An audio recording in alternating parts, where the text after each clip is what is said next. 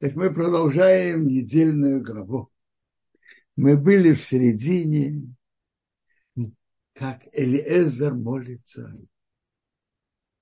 И как я уже подчеркнул, по тамим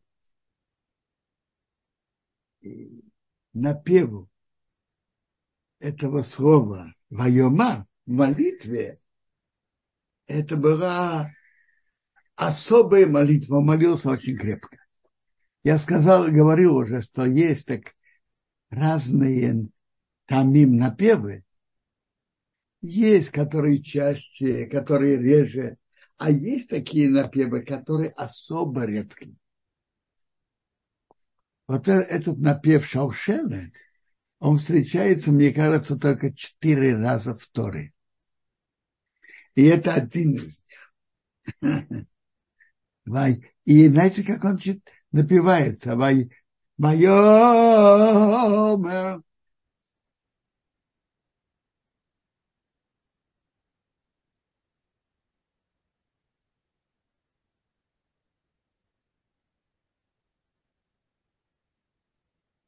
прошу прощения, там написано Ваймар, там Патах, Ваймар.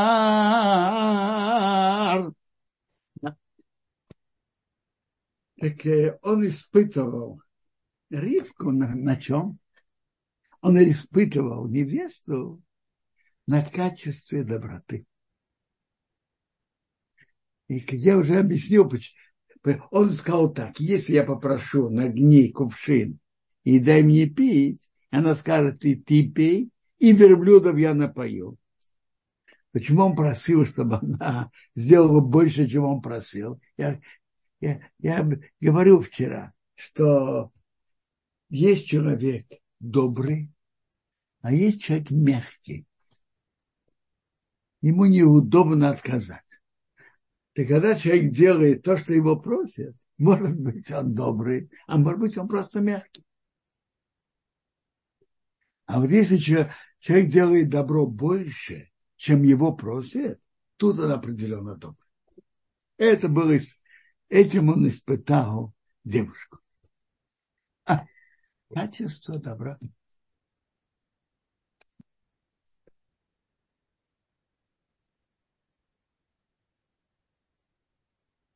Мы видим еще, как она себя ведет.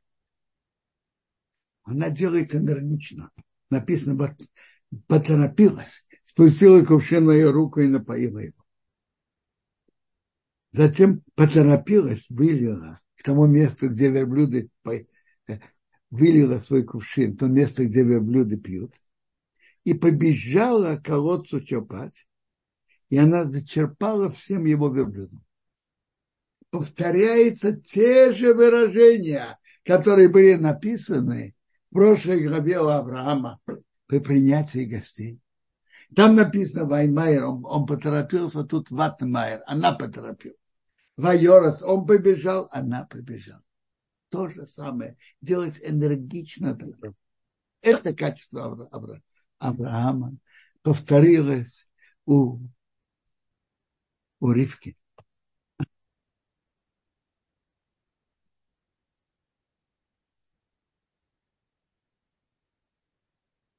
И вот тут был вопрос.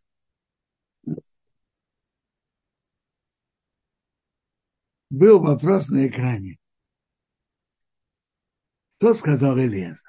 Та девушка, которой я ей скажу, нагни твой кувшин и напои. Она скажет, и ты пей, и твои верблюды, и твоих верблюдов я напою. Это та девушка, что Бог выбрал для сына моего господина. Так он что, он занимался гаданием? Вопрос про... Вопрос очень, как говорят, к месту. И это обсуждают комментаторы решили. Радак в своем комментарии на пророка Шмуя. Иран в Хидуше на Гемору мы хулим 95-й 95 лист. Так прежде всего прочитаем очень интересную гемору. Значит. Радак и Ра, Ран и Радак отвечают более-менее то же самое. Запрет гадания – это когда человек гадает чем-то, что не связано с какой-то э, э, логикой реальности. Например, Гемора в Санедрин говорит, были такие гадания. Я иду, он идет в дороге, а хлеб упал у него из рта. Олень пересек ему дорогу. Как кто-то там говорит, черная кошка перешла дорогу. Слышали? Это имеет отношение к делу? Нет, это запрет гадания. Если кто-то скажет, потому что черная кошка перешла дорогу, я не пойду, куда он собирался идти, он нарушает запрет. А Элиезер делал что-то другое. Элиезер делал испытание. Девушка, которая должна войти в дом к Аврааму, стать женой Ицхока, должна иметь качество доброты. И, наверное, Бог поможет, чтобы это она и была. И он полагался на помощь Бога. Но есть тут логика. Не просто так, э, как я упомянул, хлеб выпал, выпал изо рта, значит, я туда не пойду. Черная кошка перешла дорогу, а э, олень перешел дорогу, я не пойду. Нет никакой логики в этом. Тут, тут есть в этом логика. В дом Авраама должна войти девушка, которая добрая.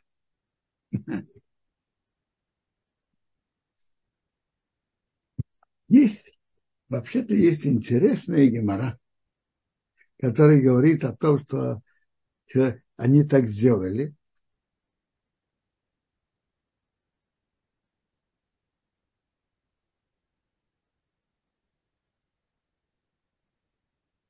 Рабшмур Банахмени говорит от имени Рабьейнаса. Шело шаша агу шело каоген. Трое просили у Бога не как полагается. Лишь на имя Шиву каоген. Двум ответили как надо. Рехот и Шиву шело каоген. Одному ответили не как надо. Кто это? Это Эзер раб Авраама. Это Гемора Тани, четвертый лист. Или Эзарабам. Шау. Шау. Царь Шау. Ифтах из Герада. Или Эзараб Авраама сказал, будет девушка, то я скажу ей, нагни твой кувшин. А может, она хромая. А может, она слепая. И, конечно, ей Авраам и Исхак не захотят этого. Ответили ему как надо. И ему попалась Ривка.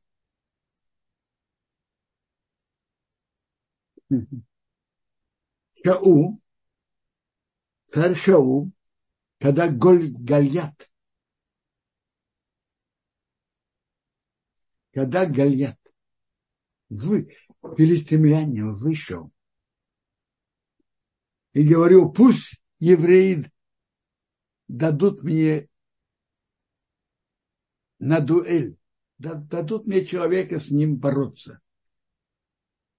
И я держу победу, вы будете мне рабами. Вы одержите победу, мы, филистимляне, будем вам рабами. Шаул, царь Шаул сказал, человек, который побьет его, победит, царь его сделает большие, даст ему большое богатство и отдаст ему дочку в жены. А это же может быть Ра, может быть Мамзер, за которого... Да, да, сделать его богатым. Царь делает, пожалуйста. А дать ему дочку, какое право он имеет. Но кто побил Галета? Давид. Бог сделал, что это было как надо. Бог ответил ему как надо. Полага, и Лезер, и Шаул полагались на Бога, и Бог им помог. Элиэзеру встретилась и Ривка, достойная девушка. Шаулу, тот, кто побил Гальята, это был Давид.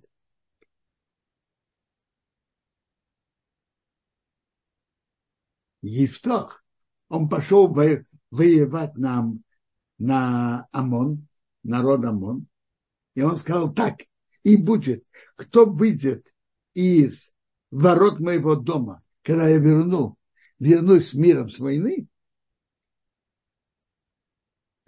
это будет жертва, и я вознесу это как жертву. Это же может быть не как черное животное. Это может быть и собака тоже. И ему ответили не как, не как полагается, вышла дочка.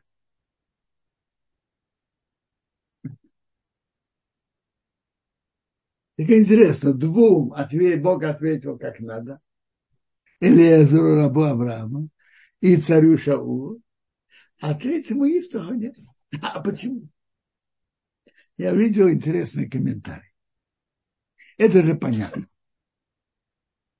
Что если бы Лезеру попалась девушка хромая или слепая, он только посланник, он не имеет права, э, он не имеет права ее взять невестой для Ицука. Он не хозяин.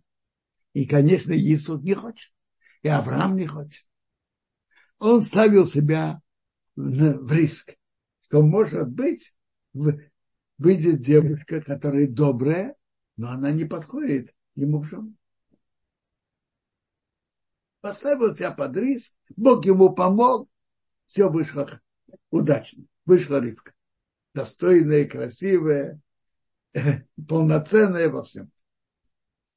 Царь Шаул сказал, кто побьет Галията, выйдет на дуэль и победит, то он отдаст ему дочку в жены. Он, он шел на риск, а может быть будет раб или мамзер, который не может отдать жен, отдать дочку в жены. Послушайте, если бы действительно был раб или мамзер, он не имеет права отдать дочку в жену, он не имеет права. Он поставил себя под риск попасть в неудобное положение, что-то обещать, а потом он не может это выполнить царь Шаул ставил себя в такое положение, что он обещает, а может быть не сможет выполнить. Но Бог ему помог, это сделал Давид, и он мог ему дать дочку в жену. Ифтох тоже поставил себя в такой, в такой риск. И э, какой риск? Что он сказал так, что то, что выйдет из дома, тогда был мешкан всего, и можно было приносить жертвы. Так э, он мог, было где приносить жертвы. Кто, кто, тот, кто выйдет. Он имел в виду, кто выйдет. Баран, козел, бык. Это он имел в виду. Но пошел на риск. Это же может быть и собака тоже. А собаку не приносит жертвы. И вышла дочка. И он попал в нехорошее положение. Интересно. Медраж на месте говорит, что дочка Ифтаха по закону не было никакого, закона на нее не было, но э, какого закона жертвы у нее не было, она не подходит для жертвы. Но Ифтах должен был спросить у Пинхаса, говорит Медраж. И был вопрос, кто кому что пошел. Пинхас говорит, он нуждается во мне, пусть он придет. А Ифто говорит, я руководитель еврейского народа, пусть Пинхас приходит ко мне. Пока это, пока эта девочка от этого пострадала. Между прочим, комментаторы, Паштаним, Радак и еще говорят, что просто она была как бы в затворничестве, не выходила замуж и так далее. Так Радагова. Раш говорит, что по закону на ней вообще ничего этого не было. А есть второе мнение. Надо было выкупить э, деньгами ее стоимость и принести в жертву. А второе мнение вообще не, не освящение не имело вообще никакой силы. либо так, либо так.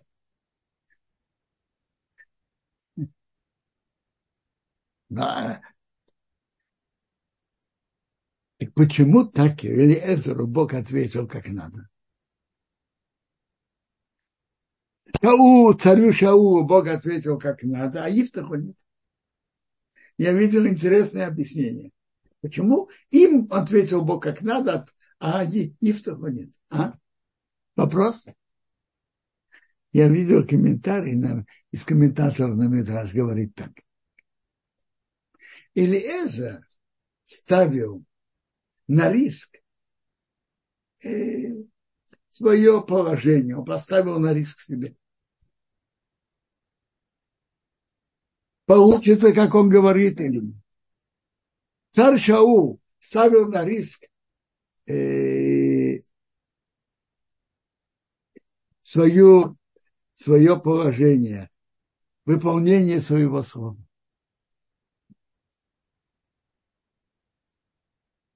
Но они полагались на Бога, и Бог им помог. А Ефто поставил, поставил на риск почет Бога, почет жертвы для Бога. Понятно, что если вышла бы собака, то ее бы в жертву не принесли. Это понятно. Но это неуважаемо для храма. Ты другими словами, Леса поставил на риск себя, свое уважение, свой, свой почет. И, и Шау, царь Шау поставил себя. Понятно, что раба, рабу или мамзеру он бы не отдал свою дочку в жены. Он не имеет права на это. Но он поставил под риск.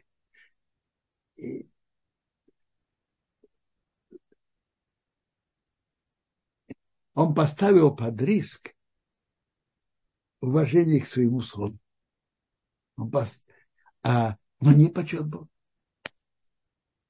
Ифто своим обещанием поставил под риск уважение перед Богом, жертва Бога. Чтобы была объявлена жертвой Бога собака или осел, даже ее не принесут жертву, потому что это нельзя. Но это не уважаем.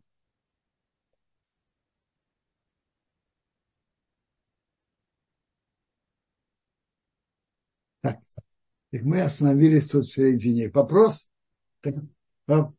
вопрос насчет гадания мы уже разобрали. То вопрос гадания, я повторю просто, повторяю. Вопрос гадания – это когда человек что-то говорит, то, что не имеет никакой, не имеет логики. Олень пересек дорогу, он не, не, не готов идти в дорогу. А вот тут,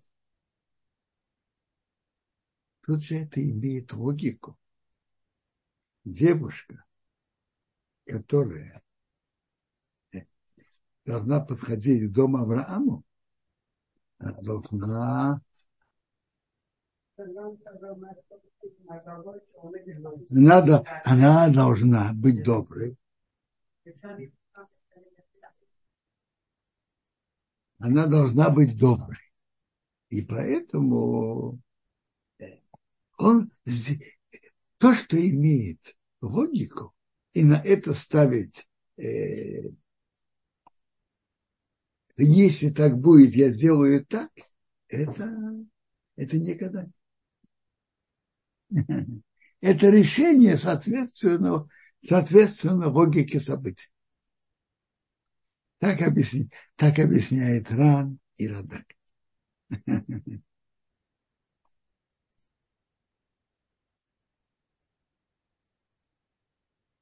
Мы встречаем подобное у Янатана. И в этом тоже была логика.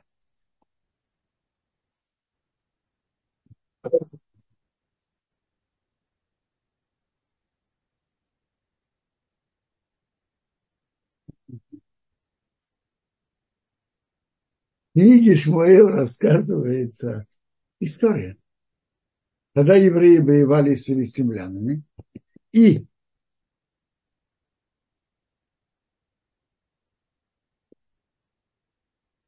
война была нелегкой. И Йонатан своим оруженосцем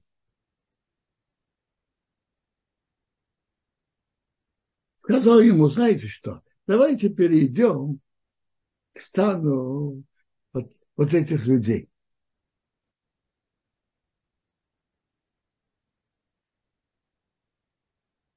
А может быть, Бог нам поможет. Нет у Бога воздержки помочь. Много или мало. Сказал, сказал ему оружие, сделай все, что ты хочешь. Он сказал так. Мы проходим к этим людям и раскроемся перед ними. Они нас убьют, филистимляне. Если они скажут, подождите, пока мы придем к вам, и останется на месте и не поднимемся. А вот если они скажут, поднимите, поднимитесь на нас, мы поднимемся. Бог передал их в наши руки. И это будет знак. Они раскрыли с филистимлянами.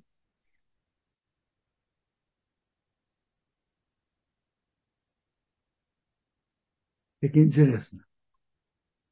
Объяснение тут тоже так. Он, если они скажут, идите к нам,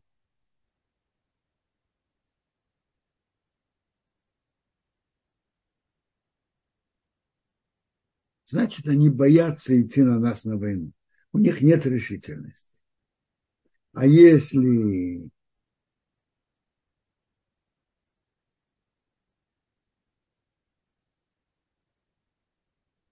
они говорят, подождите, пока мы придем к вам, это значит, они решительны. А если они говорят, поднимитесь на, пойдите к нам, них нет решительности. И тогда они э, э, трусят, они боятся. И тогда Бог нам поможет.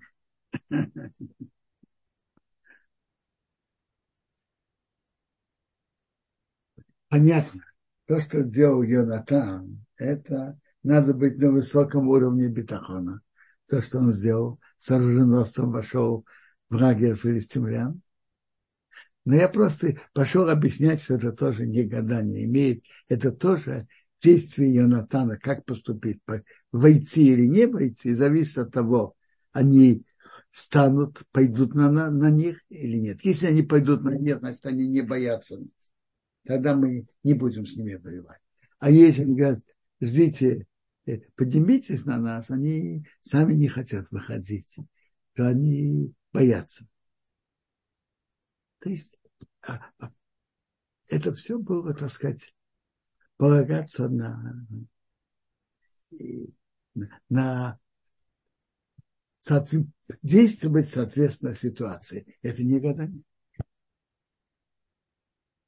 Так, мы продолжаем про Ривку.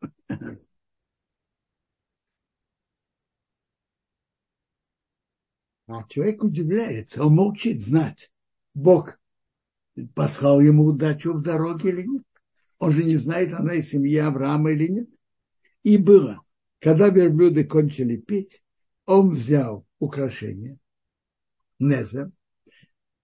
Незем, это украшение, есть незем на уши, а есть незем на нос. Тут незем на нос. Пол шекера вес и два браслета на руки, которые их вес 10 золотых монет. Что, что? Почему он дал именно это? Полшекера – это намек на половину шкалим, что евреи потом будут давать. А два браслета, которые весят 10 золотых монет, это про 10 10, э, два, две скрижали, на которых было написано 10 заповедей, которые евреи получили на горе Синай.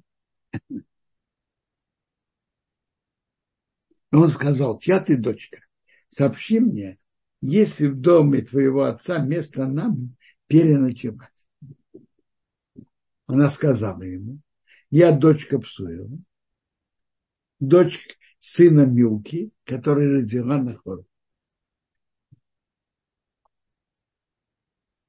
Можно понять, что она родственница Псуев, она дочка Псуев. А Псуев, а Псуев, он родственник Авраама, Псуев, отец Ривки, родственник Авраама с двух сторон. Мама его Милка, племянница Авраама, дочка Арана, брата Авраама, а Нахор его папа, брат Авраама. То есть родственник с Авраамом, а Ривка, она родственница с Авраамом стороны обоих братьев. Я сказал ему, есть и солома, и еду для верблюдов много, и место ночевать. Послушайте, мы, мы говорили, что Авраам искал в доме,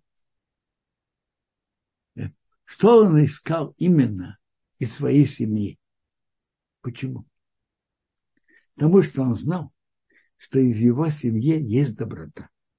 Они идолопоклонники, но есть хорошие характер. И мы видим это у Псуила тоже. Мы видим, что у него был открытый дом. Когда он спросил у Ривки, можно ли переночевать, то она ответила,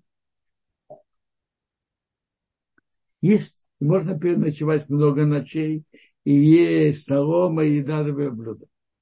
Скажите, девочка, может приглашать гостей, не спрашивая у родителей? Обычно нет. По-видимому, у нее был открытый дом. И ей уже заранее сказали, что она может.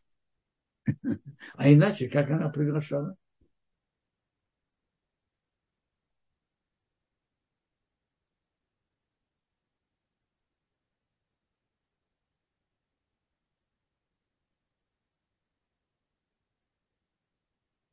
Человек поклонился Богу Леза. Он сказал, благословен Бог, Бог моего господина Авраама, который не оставил свое добро и правду от господина.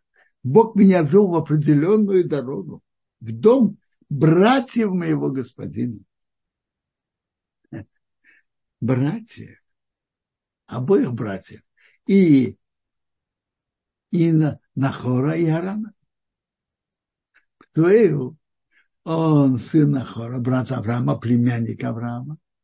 А с другой стороны, он э, внук Харана, второго, другого брата Авраама. Побежала девочка, сообщила в доме мамы эти слова.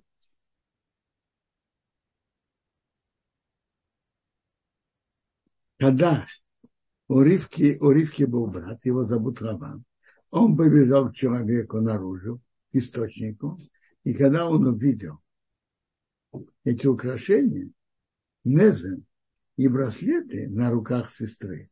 И он услышал слова сестры. Так говорил ко мне человек, пришел человек, он стоит у верблюдов у источника. Сказал, приходи, благословенный Богом. Почему ты находишься наружу? А я уже освободил дом, приготовил место для верблюдов. Тот человек пришел, Элеза пришел домой, открыл, снял намордник с верблюда. Я уже говорил, что Авраама были намордники на верблюда, чтобы они не, не ели из чужих полей. И он дал солому и еду верблюдам, воду, мыть ноги и ноги людей, которые с ним. Положили перед ним есть. Он сказал, я не буду есть, пока я скажу мои слова. И говорит, я раб Авраама. А, раб Авраама он говорит свой недостаток, но это большое достоинство. Раб Авраам. Бог благословил господина моего очень. Он вырос. То есть он тут говорит экономически. Дал ему мелкий скот, крупный скот, серебро, золото, рабы, рабыни, верблюды, осы. Сара, жена моего господина, родила сына моему господину после своей старости. И он отдал ему все, что у него. Раша приводит, что он принес документ, что все имущество потом перейдет к Ицук. И он взял с собой этот документ. Мне взял клятву мой господин, не бери жену моему сыну и дочери к Нане, что я нахожусь в его стране. Только в дом моего отца пойди к моей семье, возьми жену для моего сына. И он дальше рассказывает, как он пришел к колодцу, как он молился к Богу, как он делал вот эту пробу, и как раз эта девочка вышла. Я ее спросил, сказал, чья ты дочь? Я сказал, я дочка Псуила, сына Нохара, которая родила Милка. Я положил незом на ее нос и браслеты на руки. Я поклонился Богу и благословлю. А теперь он к ним обращается. Если вы хотите сделать добро и правду господином, скажите. А если нет, скажите мне. Я повернусь направо или налево. Ответили Ламан и Птуил и сказали, от Бога вышло это слово. Мы не можем говорить тебе плохое или хорошее. То есть то, что от Бога, мы не подвластны что-то говорить. Мы видим, что это от Бога. Гемора отсюда учится, что духом от Бога. Это имеется в виду, что на духом есть особое наблюдение Бога. На все есть наблюдение Бога. Но на духим, на нахождение пары невест, это особое наблюдение Бога. Между прочим, раз тут написано, ответили Раван и Птуэл. То есть как бы Раван сын раньше. Что Раван был нахалом. Есть папа. Что ты выступающий говоришь? Есть папа. Молчи. Он был нахал.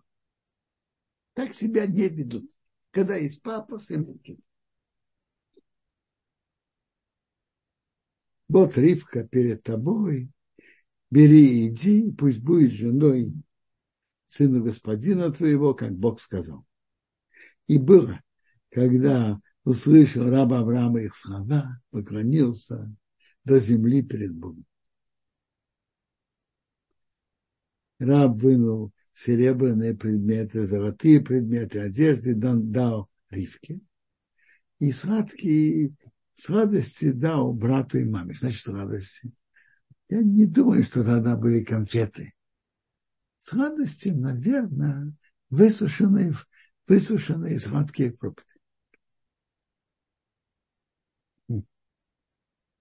Но мы тут видим в нашей голове важность моральных качеств, важность качеств характера, задатков. Понятно, есть выбор. И человек с любыми качествами может над ними работать и изменяться, и переработать себя. Человек может родиться с качеством э, легко сердиться и, и переработать себя, изменить. Он может. Но все-таки задатки положительные имеют важное место. И для Авраама было важно то были хорошие качества натуры, которые потом передаются потомкам.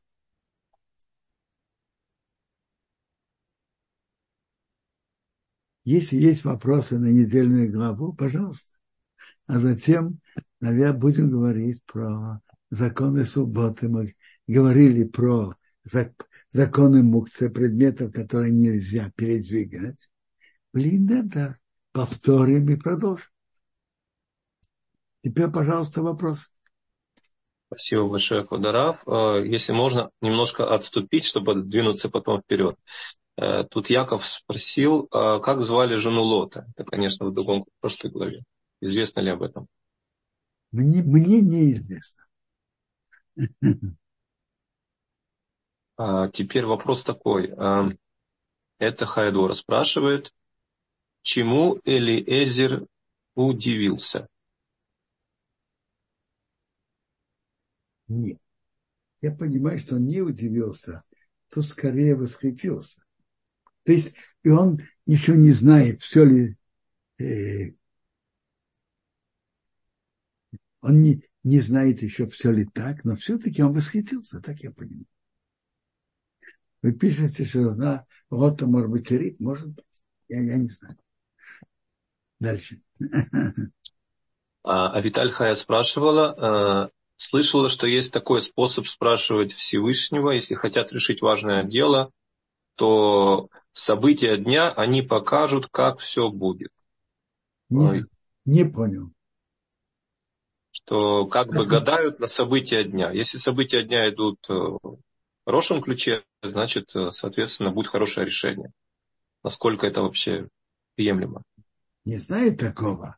Есть кто спрашивает у мальчика, кто учится в Хедере, скажи посу, который ты сегодня учил. Это приводит. А так по событиям не гадать. Нет, это не путь.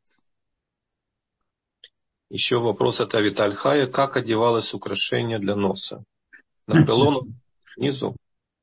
Послушайте, я не знаю. Тут только я могу прочитать, что написано. Воосима Неза, я положил Незам Алапоны Йонус. Не знаю, как это. Как, а как, как и в какой части носа? Не знаю. У нас, по крайней мере, в наше время я такого украшения не видел. Не знаю. А, спасибо, Кударав. Эстер спрашивает, а, что бы мог сделать Йонатан, если бы они сказали, подождите, ведь их уже увидели и прятаться негде было, ведь это саканатный фашот, если на это толкование. А, я понимаю, что он мог уйти.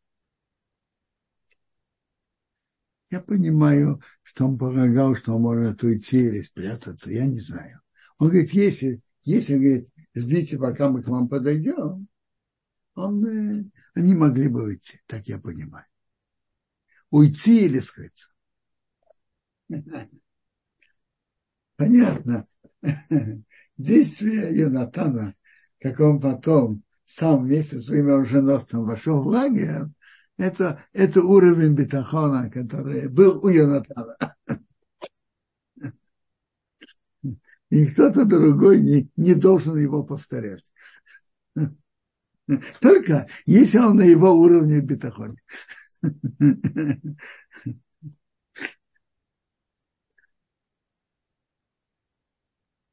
Кударав. А, Зеев спрашивает.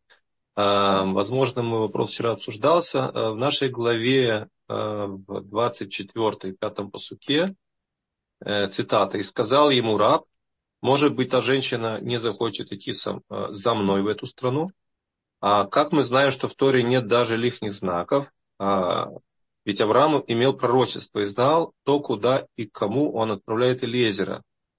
Для чего еще это лишнее предложение? Еще сопутствующий вопрос, почему жену идет выбирать раб Ицхак, к тому времени состоявшийся мужчина? Да, кто как не он сам. Значит, во-первых, давайте по порядку. Первый вопрос то Авраам все это знал. Послушайте, я не знаю, знал ли Авраам. Надо знать. Пророки, то, что Бог им открывает, они знают. А то, что нет, они могут не знать. Папа зацал это, это подчеркивал, и он приводил, но это история с про, э, пророком Шмуем. Пророком Шмуем написано, что Бог послал пророка Шмуэла помазать на царство и сыновей Ишай. Он пришел, увидел старшего сына или Илью. А какой, какой высокий, какой особый. А, это перед Богом помазник. Говорит, нет. Бог ему сказал, нет, я его отверг. Бог сообщает то, что он сообщает. То, что он не сообщает, пророк вполне может не знать. Поэтому я не пишу, я не вижу тут что так трудно? Раб спросил. спросил. Авраам не сказал, что он получил на это пророчество. Поэтому раб, естественно, спросил.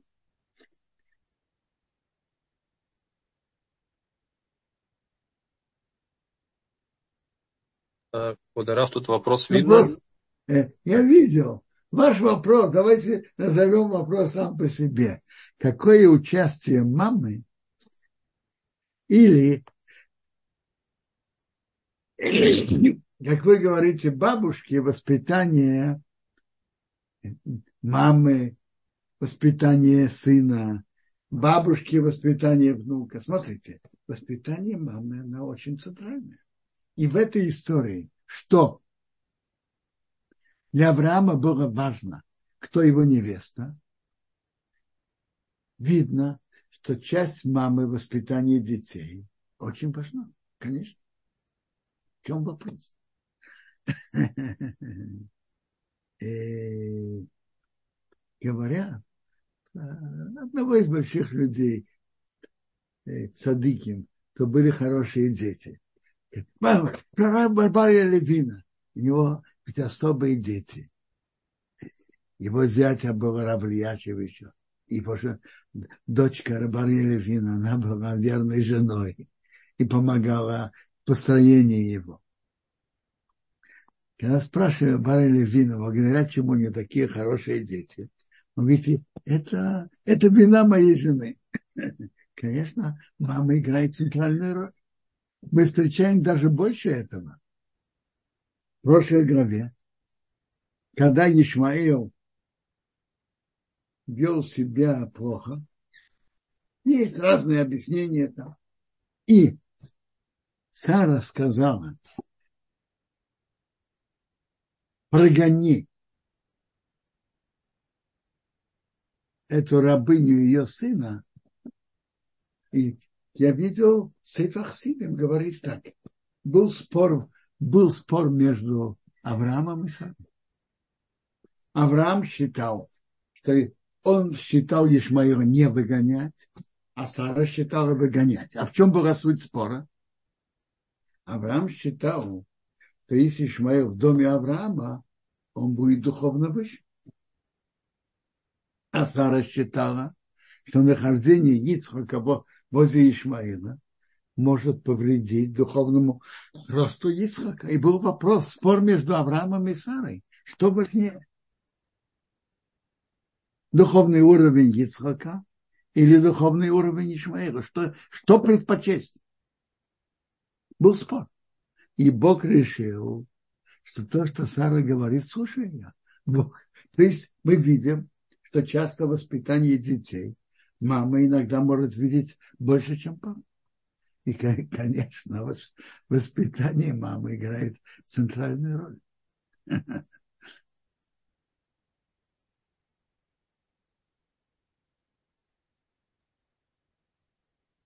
Ну, Подарав, тут еще был такой вопрос уточнения. Спасибо за урок. Наш э, безымянный участник спрашивает, сколько было лет Ривки. Есть мнение, что ей было три года. Есть мнение три года, и так приводит Раша. А есть другое мнение Тософот, что ей в трактате Ивамот, что ей было 14 лет. Есть мнение, что было 14. Тогда вся эта глава более понятна.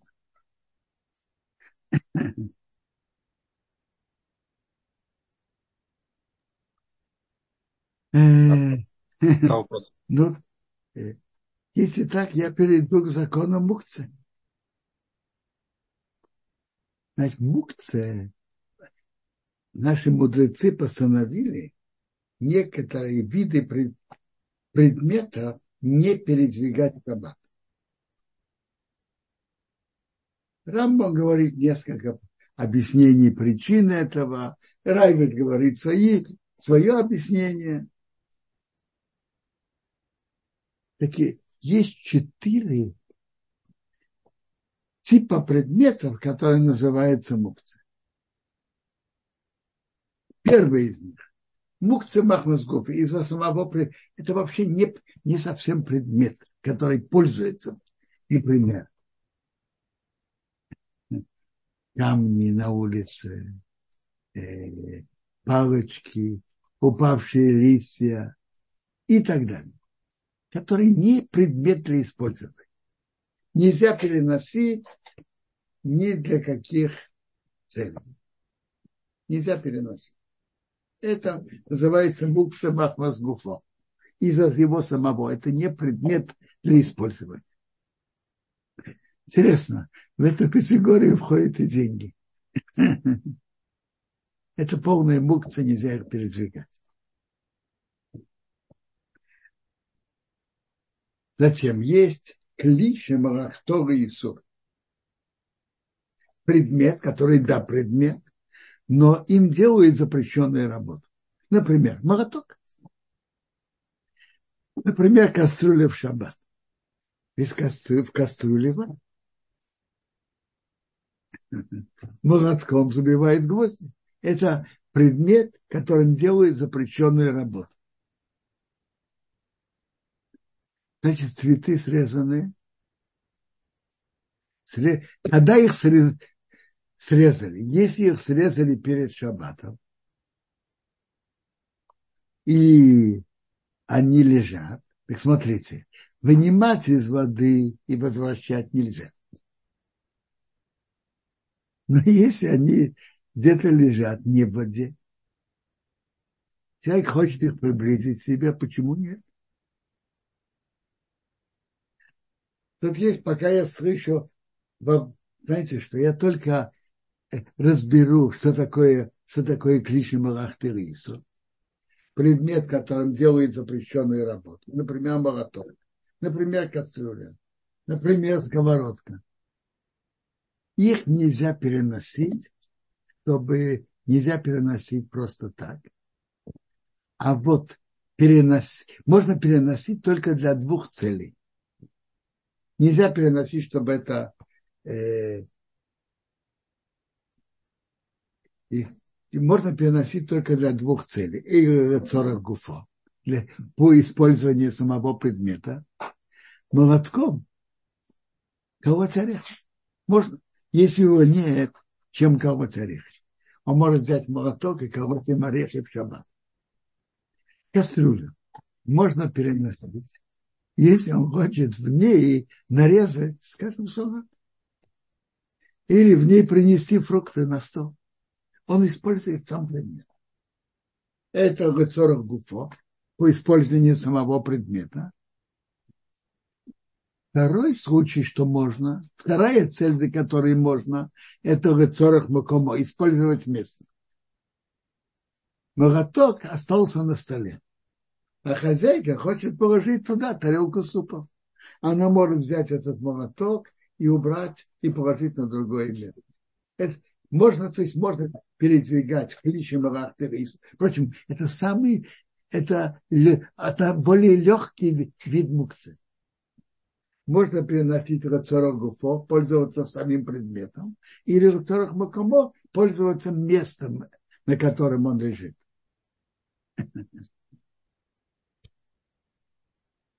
Тут был на экране вопрос, а что с мукце праздник?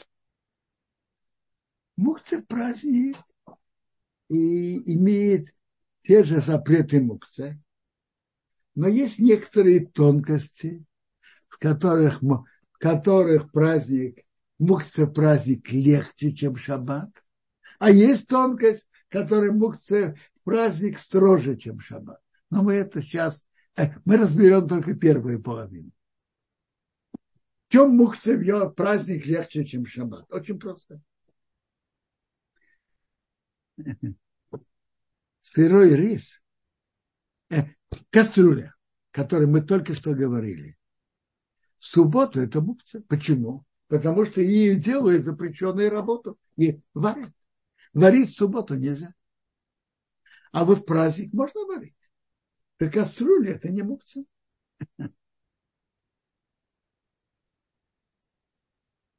То же самое.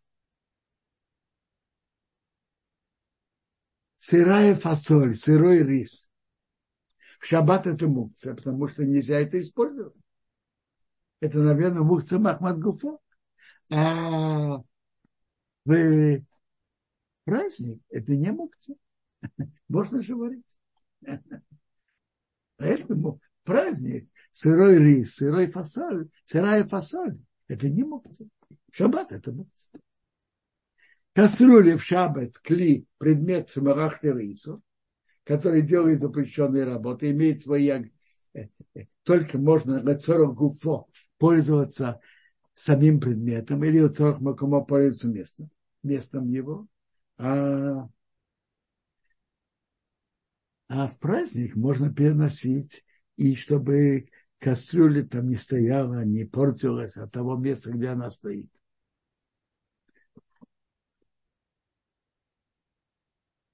Кастрюля, в которой есть еда, она вообще не может, потому что а тогда она служит для этой еды, которая в ней.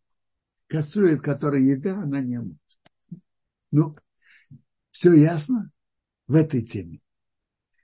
То, что я пока говорил. Все ясно? Хорошо, идемте дальше. Значит, это я сказал два вида мукции. Мукция махмасгуф, и сам предмет не используется. И есть клиша малахтериса, предмет, которым делает запрещенные работы. И предмет, который делает запрещенные работы, это более легкий вид мукция. Потому что его можно передвигать в рецорах гуфо для пользования предметом. Или в рецорах макомо пользоваться местом его. Есть более строгий вид мукса. Обычно это тоже предмет, который используется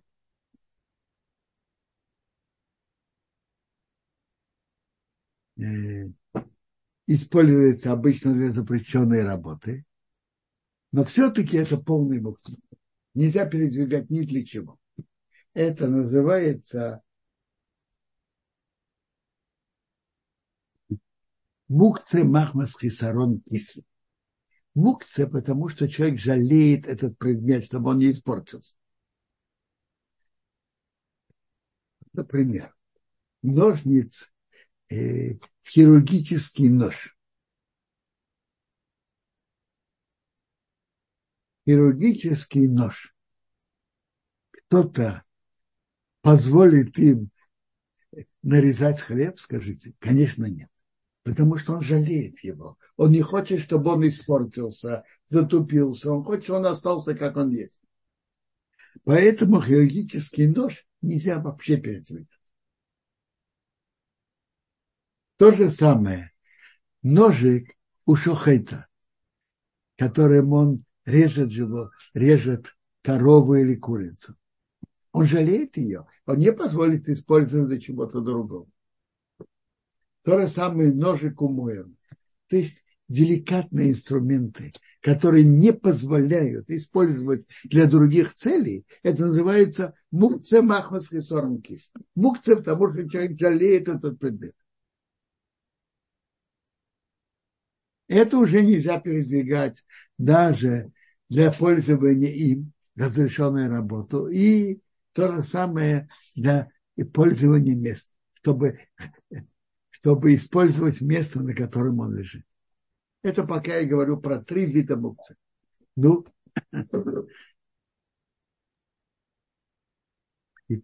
Спасибо, Кударов. Да, а? спасибо большое. Тут вопрос был про э, чистку картошку в мундирах. Картошка в мундире вполне в субботу можно чистить, но это же входит в работу боре, отбора, так можно это чистить перед, непосредственно перед едой. Можно. Можно это делать руками, можно делать ножиком. Картошку в мундире можно чистить, но непосредственно перед едой. Спасибо, Кударов. А Хая Двора спрашивает, можно ли обычными ножницами открыть пакет, например, с молоком или подрезать уголок? Смотрите, тут вопрос не, не в ножницах, а можно ли открыть этот пакет с молоком и отрезать уголок? В этом весь вопрос. Вопрос не в ножницах.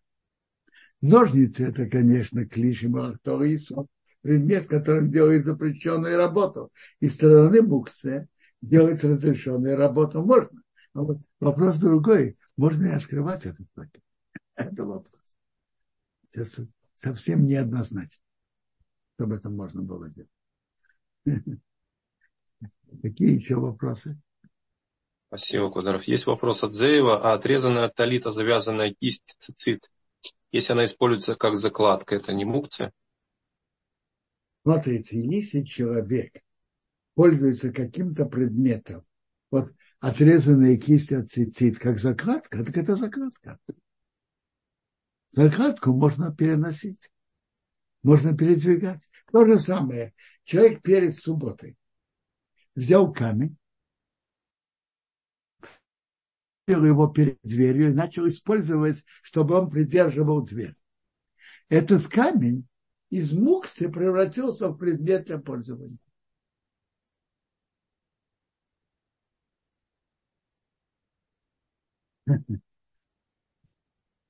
А тут совсем другой вопрос на экране. Можно ли перед подачей на стол вынуть из рыбы кости? Смотрите, из рыбы кости вынимать в шаббат нет. Потому что это борер, отбирать.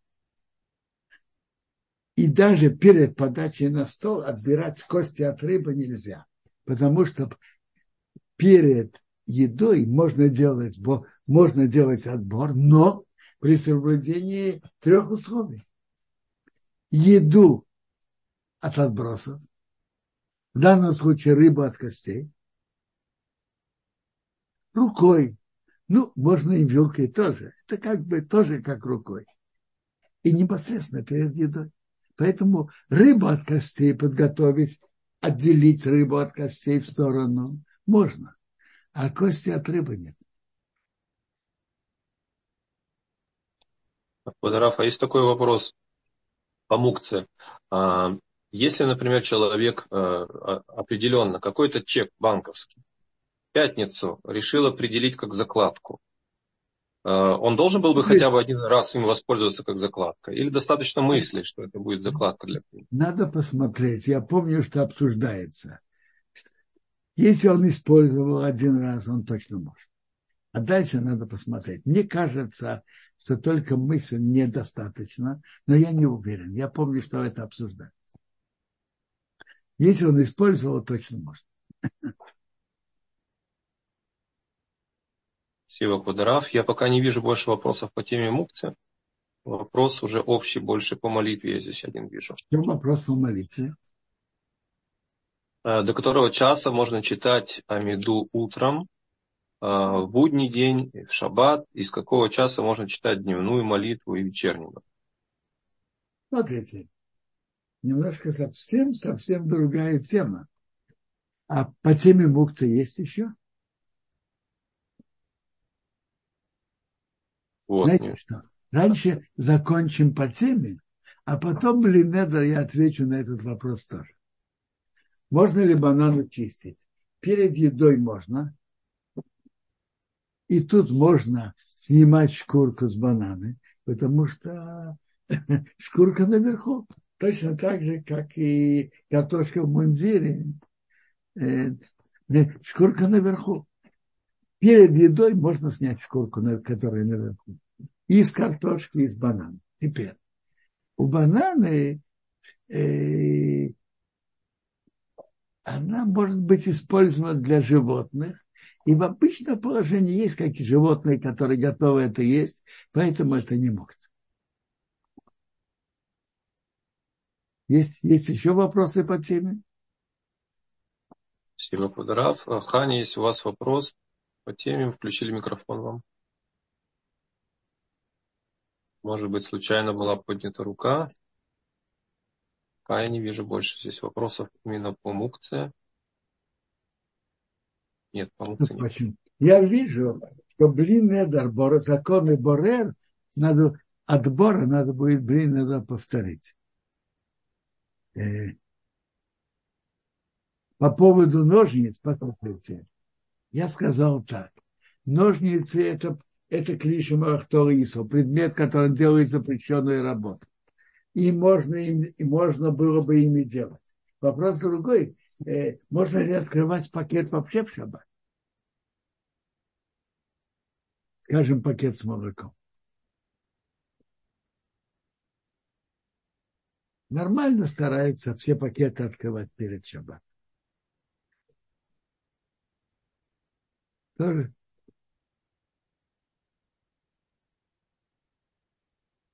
Если есть необходимость,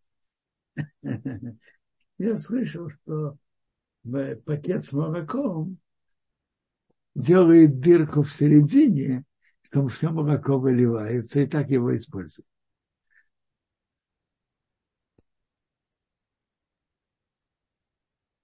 Вопрос... А, вот еще тут вопрос был по поводу пазлов. Можно ли ими пользоваться? Там отбирают кусочки из рамки, кладут отдельно, а потом ищут для них точное место. Я так понимаю, что получается рисунок. Я, возможно, что есть рисунок, то нет. Да не надо это делать. Честно говоря, я это не, не анализировал, не очень знаю правила этой игры. Теперь вопрос, который задали время молитв. Смотрите, то, что нужно разрезать, пакет с конфетами, послушайте, пакет, то, что определенно, разрезать сразу же пакет, чтобы он вообще не был, невозможно было им пользоваться, это можно. Сразу же его рвут так, чтобы он был не годен для использования. Это можно.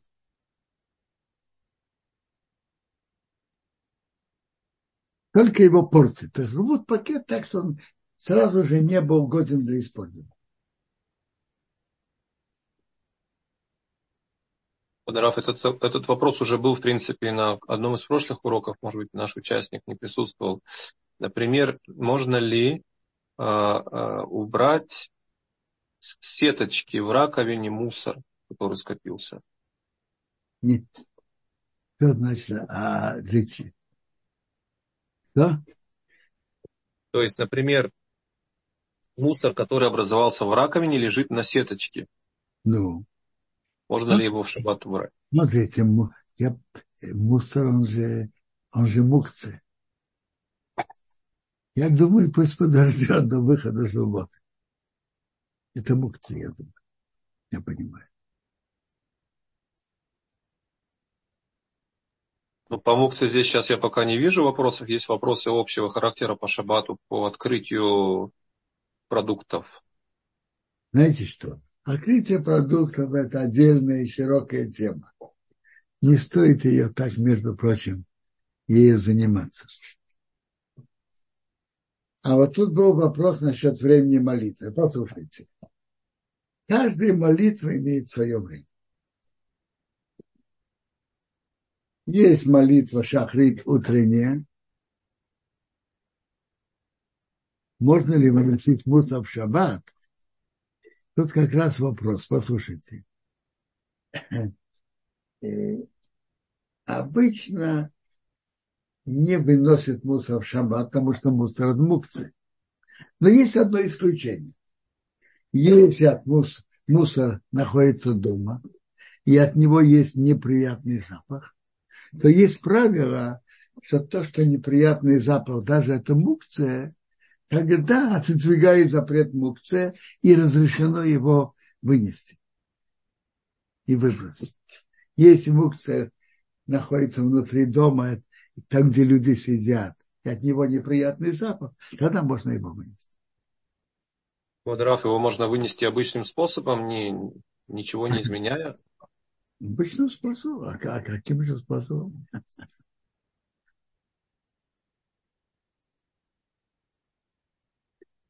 Тут был вопрос насчет времени молитвы.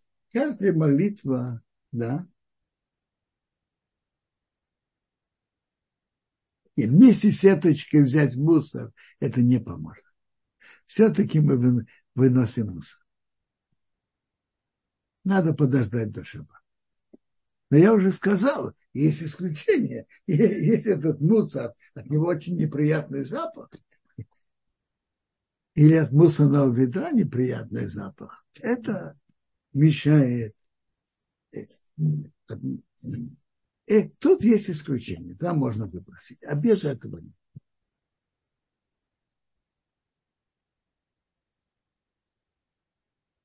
Насчет молитв. Каждая молитва имеет свое время. Утренняя молитва начинается. Ну, с восхода солнца.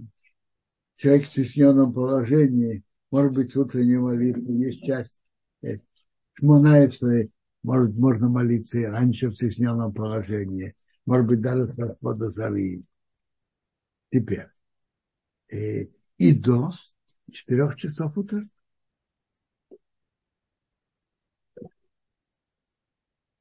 Вот как раз у меня тут лежит таблица.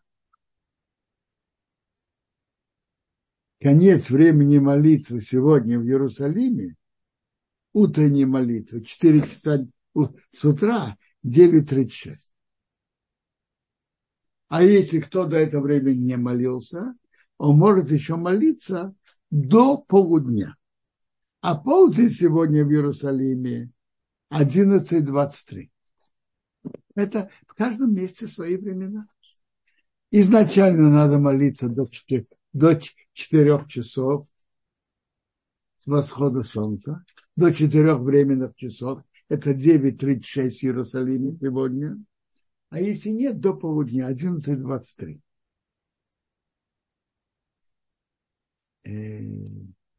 Минху можно молиться, начиная полчаса после полудня сегодня 11.53 и до захода солнца. Сегодня заход солнца в Иерусалиме 4.47. Да. Марив обычно молится, когда, когда темнеет. Каждая молитва имеет свое время. Ну хорошо. Есть вопросы еще по теме мукцы? Только общие вопросы, Кудрав. Вообще-то надо, надо прояснить и видеть ясно перед глазами законы мукцы. Это я уже говорил, что законы мукцы шаббат и праздник те же принципы, но есть в чем-то, что праздник легче, легче, чем шаббат. И я объясню, чем. Потому что праздник же можно варить, можно приготовлять пищу. Поэтому кастрюля – это не мукцы. Сырая фасоль не мукцы, сырой рис и так далее. А так, суббота и праздник имеют те же принципы насчет мукцы. Хорошо, может быть, мы тут на этом заканчиваем.